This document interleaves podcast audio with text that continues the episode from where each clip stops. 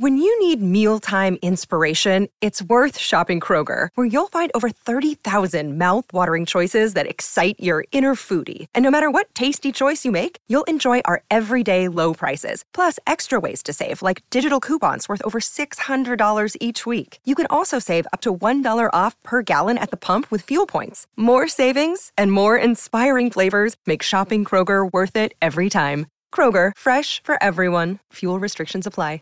Welcome to episode 402 of Japan Top 10. This is a cultures episode, number 27, a clue about Japanese crime. Ooh. I'm your host Edward. And this is Tassie. Who? Ooh, let's let's get into it. Japan Top 10. Before we start our episode, we have some announcements. November is Listener Appreciation Month. Get your song requests in at our website at jtop10.jp. Remember, in Listener Appreciation Months, we bring you premium platinum Patreon episodes for all of our listeners to listen to. Mm, so check it out. Want to advertise on our podcast? Market your brand onto one of the world's most popular Japanese cultural based podcasts. Reach up to potentially 70,000 listeners around the world on a weekly basis with advertising costs that will fit your company's budget. Find the full details at jtop10.jp to find out an advertising plan that will suit your company's needs. Have you ever thought of joining our team? You want to work with me and Edward? Yeah, you Well- do. You- Well, we currently have some openings for our audio and editor content distributor. Join our biggest and best Japanese music based podcast out there. Check out our website at jtop10.jp slash join for details. And if you are enjoying this Cultures episode, remember you can receive the full version of this episode by becoming a Patreon donor, just starting at $1. Plus, you'll receive this episode without any announcements or interruptions, just commentary and music. So check out the website at jtop10.jp slash club for more details. Yeah. So today, like I mentioned at the top of the episode, we are talking about crime in Japan. I like how we're so excited to talk about crime. It should be kind of like, Should be serious business, you're right. yeah, but um, I'm excited. I like listening to crime Mm. or talking about crime. I do too. I don't know. It's a little. Uh, there's a couple of podcasts I listen to about true crime. Shout out to any murderinos out there listening for my favorite murder. But uh, it's a great podcast. Check it out.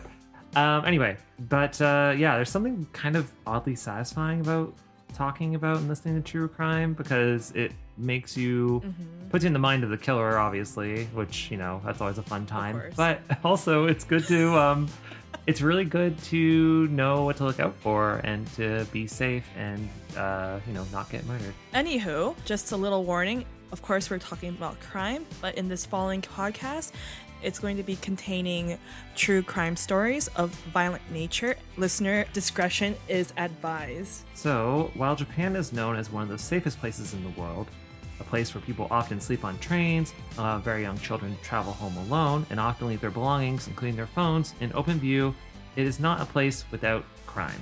Putting their imminent threat of earthquakes aside, from theft to fraud, assault, and of course, murder, Japan is not always such a safe place to be. Actually, um, my father says this all the time, and he's right. He always says locks are for honest people which is true because because you really wanted to get in somewhere you could easily just break the lock and get in right Oh, that's true. yeah i know a little depressing in a way Very true. Anywho, these are a few crimes in Japan that they are renowned for, such as um, there's a growing number of scammers targeting its aging population. Um, Japanese trains for being a place with disturbingly high risk of sexual harassment, and though theft is not common in Japan, umbrellas, bikes, and underwear theft though, um, though 50% of the stolen bikes are recovered by the police. It's actually very interesting um, about the train situation because i'm around in japan 2014 and i want to go back very soon.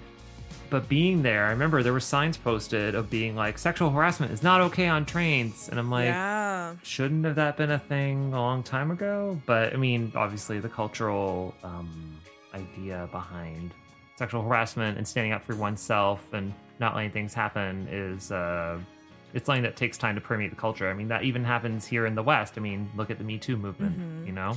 Yeah, I've lived in Japan for a year, and like, I always like remember like my my perspe- my perception before living there. I always knew like, oh, it's very safe in Japan type of thing, right? But I didn't think that there would be such a big like theft thing problem in Japan in, like, in regards to like bikes and stuff.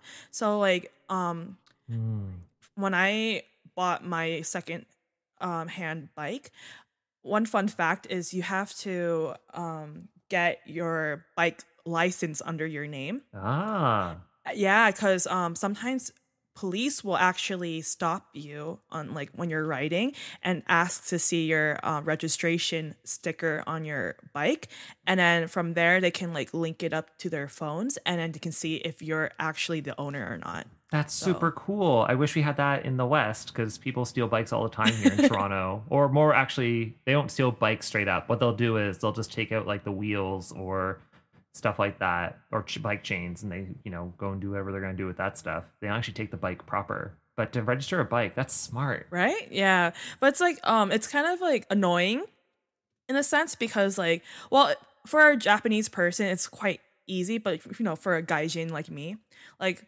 just to like say you want to sell the bike later it's kind of, it's quite annoying to like get your registration um to change to the other person's name as well if you have like limited like japanese um knowledge. But there's like some cases of like my housemates before where they bought a secondhand bike and i guess they never got to register their bike.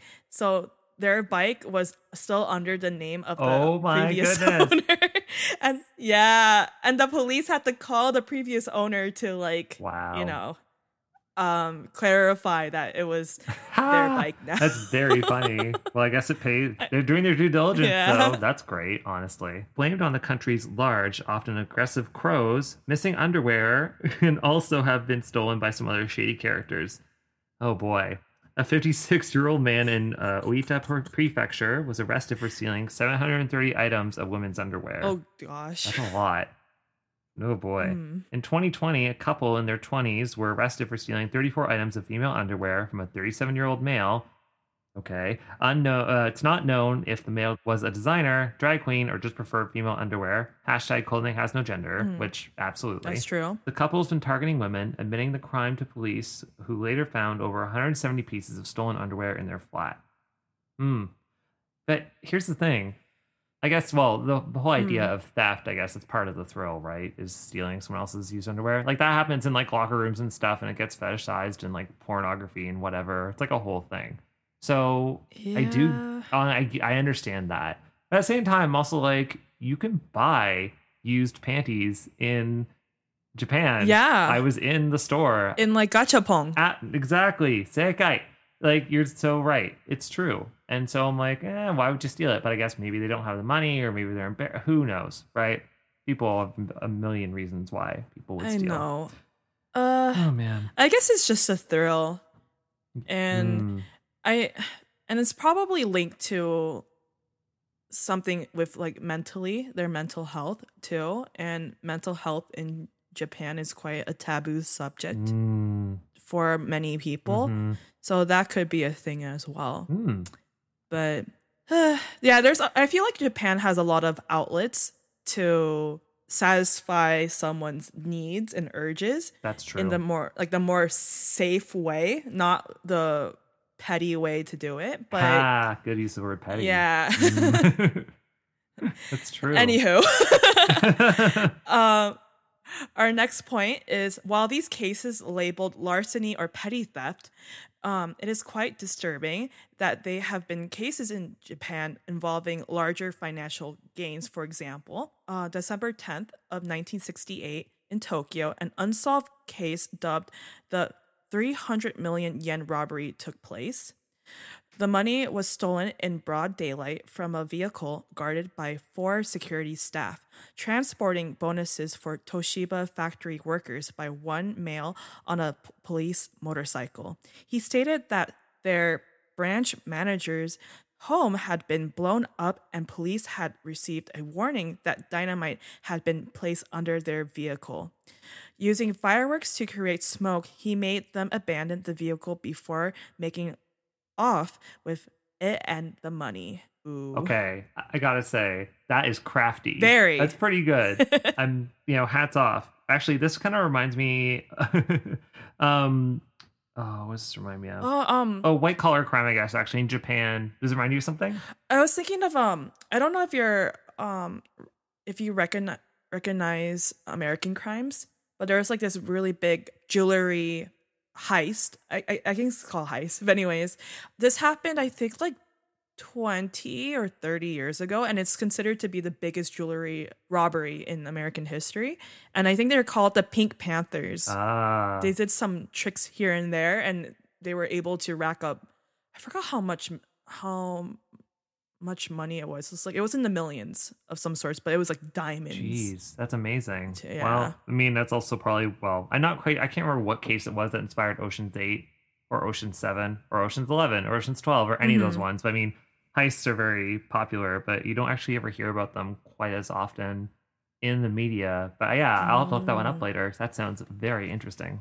So, although Japan has a conviction rate of around 99%, once a case gets to court, like m- most countries, statistics on crime, such as report of sexual assault, have to have been viewed with some caution, as they are often much lower than the true number due to the stigma of reporting cases, them being ignored, or simply undiscovered. This is a very, very sad truth. This is also very true in Canada Mm. and probably the US as well. Like, there's just backlogs Yeah. of um, rape kits um, and also lots of cases like that where victims aren't believed and it's like a whole thing. We could spend a whole podcast episode just on that honestly. So yeah honestly. mm, so in 2019 per 100000 people there were only 0.99 cases. That's less than 1% of sexual assault officially reported in japan compared to 51.4% in england and wales and 38.55 cases in the united states and despite ranking one of the safest countries for homicides in 2021, with just 0.28% of homicide cases per 100,000 people, compared to South Africa's 33.92%, USA's 5.35, Philippines 11.02, and UK's 1.2, from sodium cyanide laced oolong tea and cola to subway sarin attacks. Yeah, there have been some notoriously shocking criminal cases within the country's borders.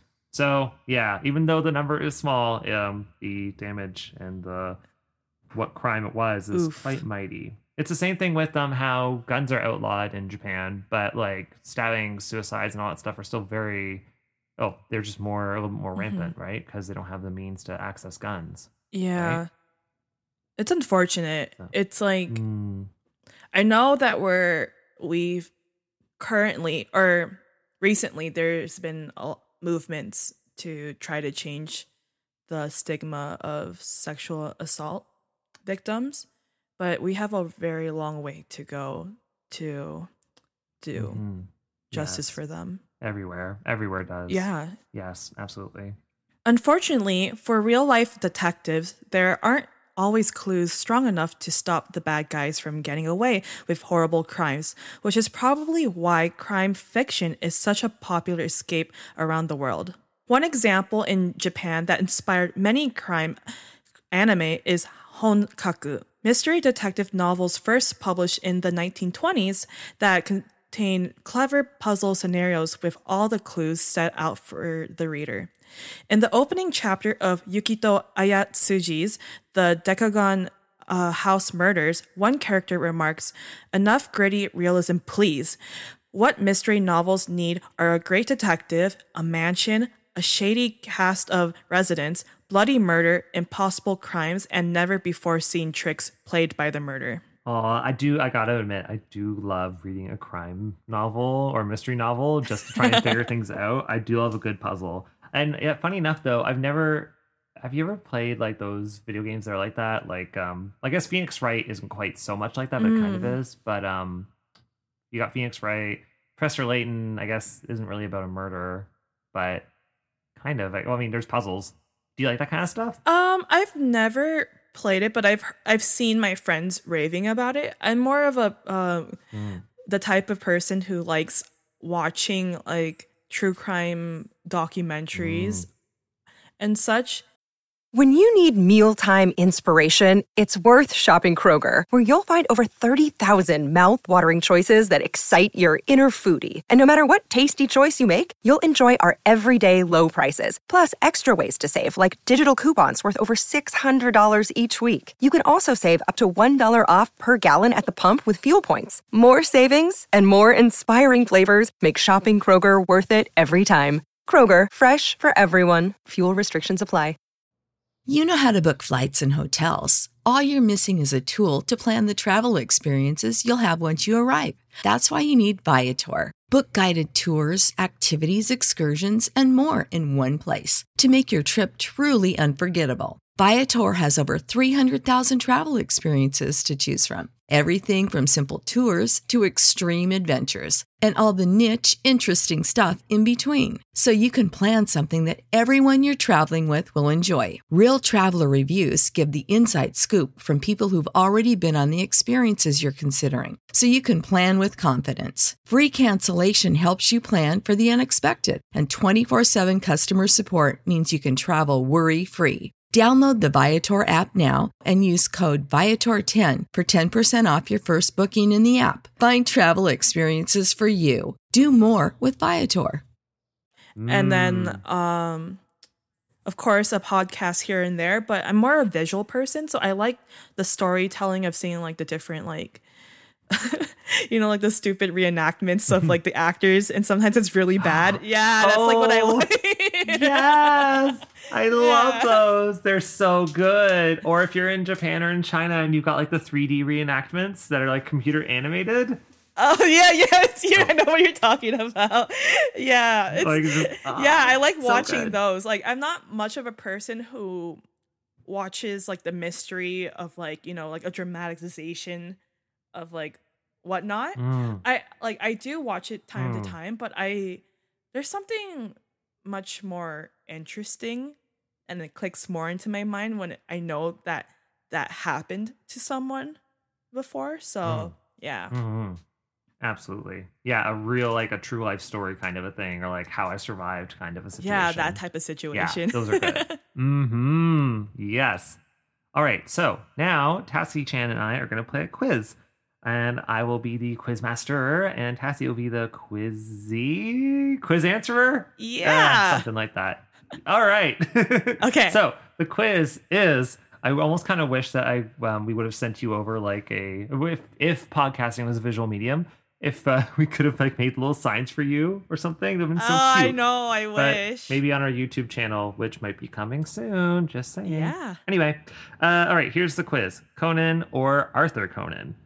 So the 56 short stories and four novels written by Arthur Conan Doyle, who wrote Sherlock Holmes, uh, has also inspired many Japanese crime and mystery writers. Perhaps none more so than Detective Conan, who has surpassed Holmes a little with 980 episodes and counting. Yeah, Conan has been oh, it's still airing still, and the manga's not done Yeah, yet. probably.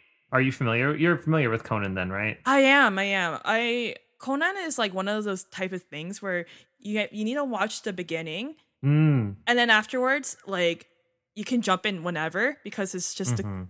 it's just different crimes, and then like when you find out on the internet there's something different in the story in ter- terms of story wise, you come back into it and you're like, oh, this happens, and then it goes back to like crime again.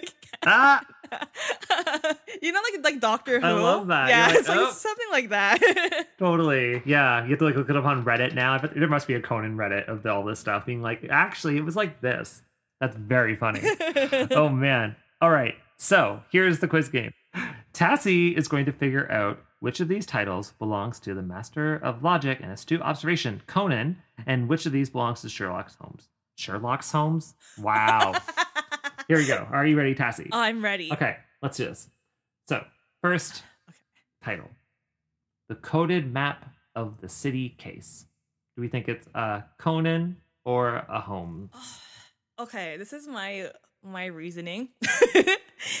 Hmm. so, Sir Arthur Conan Doyle, his stories are very very old Mm. The man died a long time ago, so I'm thinking that his stories can't be that elaborate compared to Conan, because Conan is Mm. still airing. Mm. Um, I say, okay, coded map of the city's case. City case, yeah. City case. Oh, okay. I want to say it's Conan, but you know, I can't be, I can't judge a person back in the few hundred years ago or a hundred years ago. It's like that he's capable of getting a map of the city as well. Mm. Mm, yeah, it's true. They did have like um not codexes. Ah, there's a certain word I'm thinking of. You know, it was like uh oh wow. Uh, I'm like, Anyway, Anyways, what do you think? okay. Final answer. my, my final answer. Um, okay, I say Holmes. Ah, okay, interesting. You were actually right the first time. It is actually Conan. Damn it! I know it was, and and even stranger too. It was in season one, episode four of Conan. It was like early Conan. uh, okay, Mm. I. Okay, now I'm I'm very sad because I, I probably watched that as a kid. Okay, never mind. Okay, it's okay. We got like not like we're keeping score, so it's all good. Okay. All right, here we go. Number two, the adventure of the cardboard box. Not to be confused with like Solid Snake or Metal Gear Solid, because we know how much he loves the cardboard box. Yes, a cardboard box. the adventure of the cardboard box, which actually sounds like a kid's Okay. novel more than anything, to be honest. I say Holmes because I think there's a cardboard box in back in the day. yes, the cardboard boxes they tend to exist. Uh, You're okay, okay, okay, cool. and you're right. Yay! So Yay! So, The Adventure of the Cardboard Box was from the Memoirs of Sherlock Holmes, which was written in 1893. So, there you go. Even back in 1893, they Oh. had cardboard boxes. You did it. All right. Number three A Case of Identity. That's so vague. I know, right? Could be Case of identity. it's like identity crisis or what? Identity theft? It's just a case of it. That's all I got. just a case of identity. Uh, Mm, yeah, it's okay, true. I'm- You're missing a bunch of words. Okay, I'm gonna say Conan because I said Holmes last time. okay, actually, this one is Holmes. So, yeah. I know. It's the third story in the Adventures of Sherlock Holmes, published in 1891. okay. But I mean, you think he would yeah, he should have put in more words. It's a, it's a little lacking. I, I can see why you would have guessed like Conan, probably, Yeah. because you're like, in the future or in more recent times, more opportunities for identity theft and all that stuff. Yeah. Whereas, I don't know, 1891, it's like you stole my paper that had my name on it. How dare you? Like there isn't a lot of options. Number four, the man who was killed four times. Huh. Okay. Um, this one's this one s- sounds out, very outrageous. So I'm gonna Hmm. say Conan. Yeah, you're right. Okay. Yay. it was actually the 175th episode of Detective Conan. Big deal. Wow. Very specific. Very specific. Yes. Uh, right. Last one. Number five. The Adventure Okay. of the Solitary Cyclist. Cyclist, solitaire. Mm, just him, just him, here. just just him as a Yeah, cyclist. Oh, exactly. I'm Like that sounds like a Professor Layton thing, honestly. But I um, yeah, no, the Adventure of the Solitary Cyclist. Who's? I mean, I would assume the cyclist Uh, is alone. I mean, it's a bicycle. Well, that's not a tandem bicycle. Though they had that back in the day. I don't know. Sorry, it's not helping your thoughts. Go ahead. Uh, What are you thinking? What's your I motivation? I I I think it's Holmes because Conan. I would think they would be using a car instead of a Mm. bicycle. Something more don't know. elaborate. That's fancy. true. Yeah, Okay. you're right. I, okay. uh, you're Holmes. correct, actually. Yeah. Yay! Yeah. So, from the return of Sherlock Holmes in 1905, that's when this was from. So you're right. Oh, yay! Yeah. All right. You did it. Oh, yay! So our final song of the episode is from Ling Tosite Sigure, Abnormalized, released in 2013.「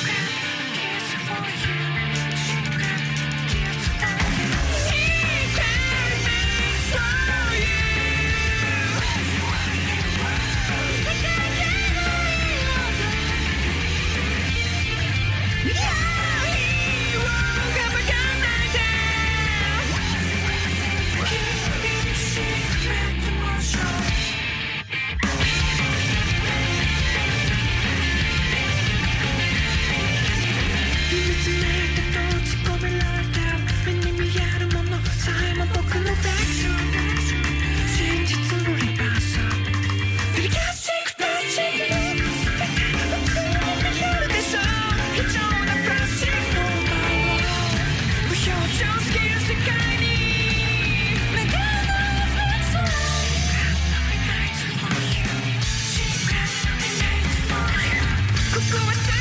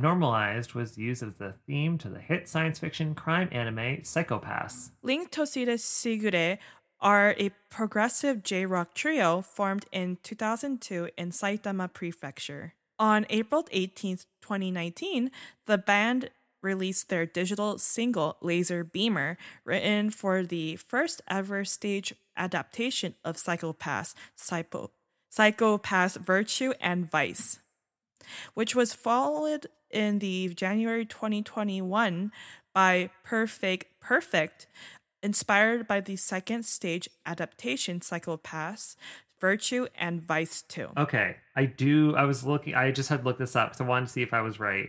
I have played. Uh, Psycho-Pass also was an anime, or not anime. Um, it's also a visual novel slash game that was released on PS4. Um, and I have played a bit of that. It was actually pretty interesting. So, uh, if you're into um, the visual novel horror crime kind of game, go check it out. It's on PS4 and probably PS5. So there you go. Psycho-Pass. Yeah, I believe it's a monk. I, I believe it's on anime as well, and I've heard great things about it, but I've never got to watch it. it's but I heard it's great. So Yeah. I mean, well, if anything has turned into a stage adaptation, then you know it's made it, obviously. oh, I wish we were able to speak more about the crimes, but it was so much fun. Um unfortunately, well, hopefully maybe we can do more in the future cuz there's more crimes to talk about.